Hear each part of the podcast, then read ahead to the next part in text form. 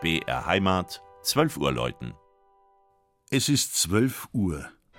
Das Mittagsläuten kommt heute von der katholischen Pfarrkirche St. Johannes der Täufer im unterfränkischen Stadt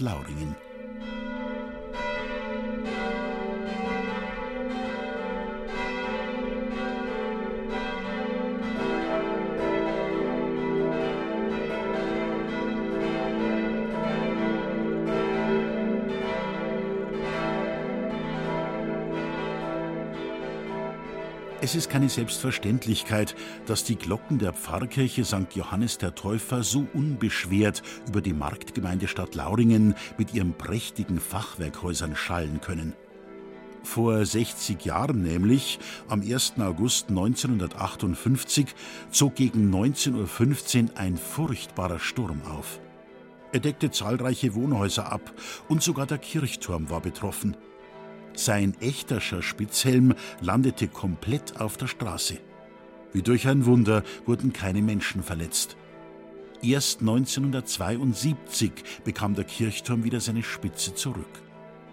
Touristen, die sich in der Gemeinde auf die Spuren des Dichters Friedrich Rückert begeben, der hier seine Kindheit verbrachte, wissen von diesem Wunder nichts.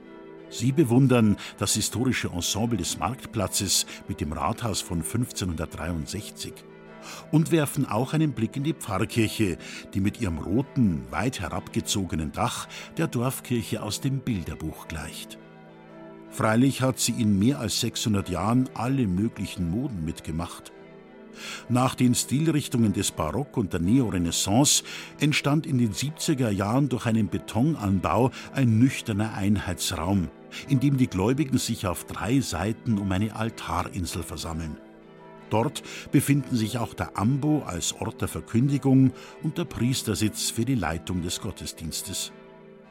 Die Ausstattungsstücke aus den beiden Vorgängerbauten wirken vielfach klein im Vergleich mit dem großen Raum. Vier Glocken laden vom Turm mit dem ehemals sturmgeschädigten Spitzhelm zum Gebet in die St. Johanneskirche. Unter dem Motto Offen sein stand auch der EU-Dorferneuerungspreis 2016, bei dem es Stadt Lauringen als einziger bayerischer Teilnehmer unter die ersten acht schaffte.